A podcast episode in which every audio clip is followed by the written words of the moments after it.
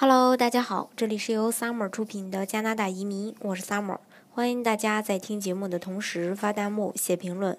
想了解更多移民资讯，请添加微信幺八五幺九六六零零五幺，或关注微信公众号“老移民 Summer”，关注国内外最专业的移民交流平台，一起交流移民路上遇到的各种疑难问题，让移民无后顾之忧。前几天呢，在加拿大。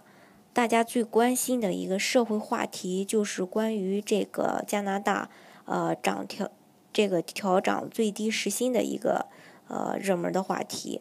那从今年元旦之后呢，就开始实施了。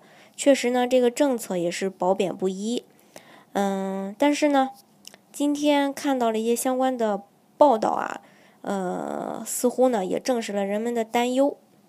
嗯，朋友的儿子呢，他今年也是十六岁，然后就开始利用这个课外的时间去打工。那早在之前呢，安省政府讨论最低时薪议案的时候，他的儿子就曾说过这个话题。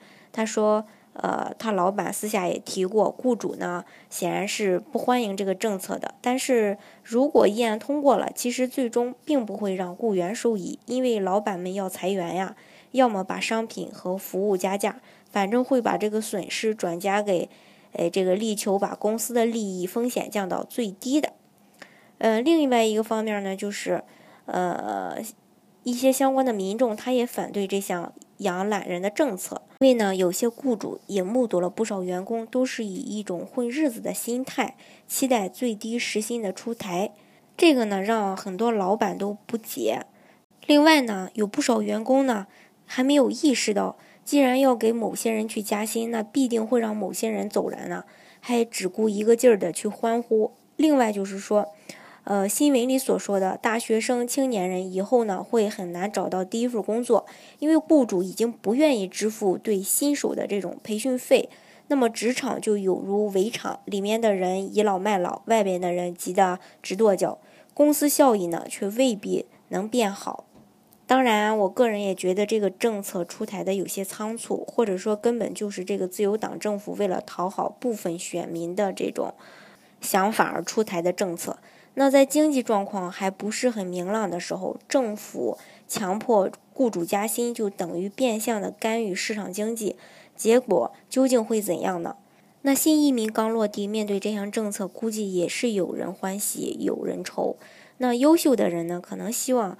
呃，是要加时薪的。那面对找困找这个工作比较困难的人，他们肯定是不希望呃加薪的，因为呃有更优秀的人去跟他们竞争啊。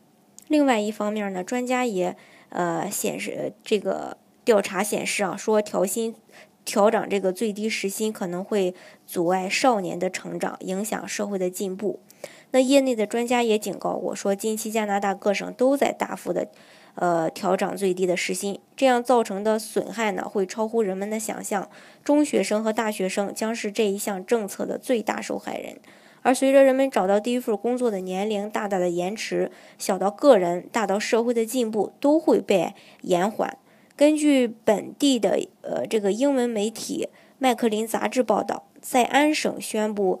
这个调高最低工资之后，加拿大各个省份都纷纷出台类似的政策。所以说，从今年的一月一日起，安省的最低时薪已经从早前的十一块六大幅的涨到了十四块钱，那并将在明年上升到十五块钱。魁省呢也是跟随其后，将在今年五月份也调高最低时薪，幅度呢远远通过呃超过这个通胀率。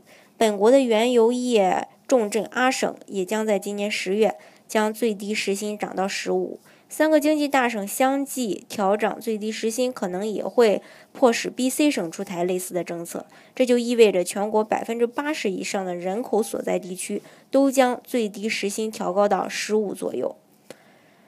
那学生呢？调整最低时薪是最大的受害人。多数的。呃，这个业内专家都相信，调整最低时薪将会降低雇主的招聘意愿，并直接影响就业。而这一政策最大的受害人就是学生、青少年这类缺乏工作经验的人。加拿大的独立企业联合会最近对成员做了一个调查，大约半数的受访者都表示，在最低时薪水平升高后，他们会减少或取消雇佣年轻员工的计划。一位雇主也坦言了，说：“2018 年我们不可能雇佣相同数量的学生了。通常每年我们都会雇佣八个以上的学生，今年最多雇佣两个学生。这个雇主不愿招学生，原因很简单：最低时薪十五，让他们所负担的工资成本就。”突然的增加了，当然不可能再花大量的时间和精力去培训几乎没有什么工作经验的学生雇员了。用同样的薪水招一个有经验的人，显然是更划算一些呀。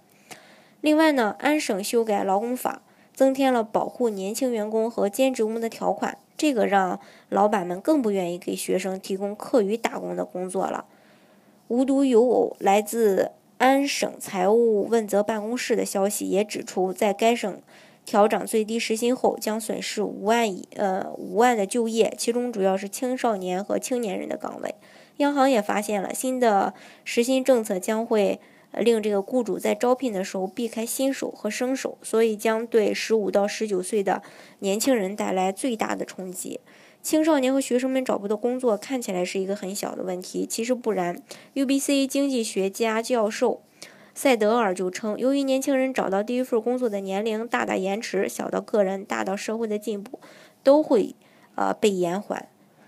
塞德尔教授也表示，年轻人的第一份工作，尽管可能是职位比较低、入门级的岗位，但是这是他们成长过程中最重要的一课。他们会学到许多经验，并吸取教训。一些学校里学不到的知识，例如守时、计划性、实现承诺以及尊重上级，这些都是。呃，他们呢能在这个打第一份工的时候学到的，并令他们呢终身去受益。许许多多的成功人士都有青少年时代打工的经历。嗯，尽管呢每一个人最终都会找到工作，但是一些应该在十五或十六岁时学到的重要的人生课程，可能会被呃拖延到十九到二十岁。这就好像把算术课延后到中学才开始上一样。会大大影响个人的进步，个人的进步被延迟，就意味着社会将为此付出巨大的代价。那这个苦果呢，我们可能会在十多年后尝到。当然，这个呃涨薪呢，也是有两面性的。对有些人来说呢是好事，但对青少年来说呢，可能确实是坏事。因为相同的这个薪资，雇主肯定是不愿意去雇一个没有经验的年轻人去做的。那么未来这项政策会不会改变，或者说会不会真的对年轻人有影响？这个我们只能拭目以待了。好，今天的节目呢就给大家分享到这里。如果大家想具体的了解加拿大的移民政策的话呢，欢迎大家添加我的微信幺八五幺九六六零零五幺，或关注微信公众号“老移民 summer”，关注国内外最专业的移民交流平台，一起交流移民路上遇到的各种疑难问题，让移民无后顾之忧。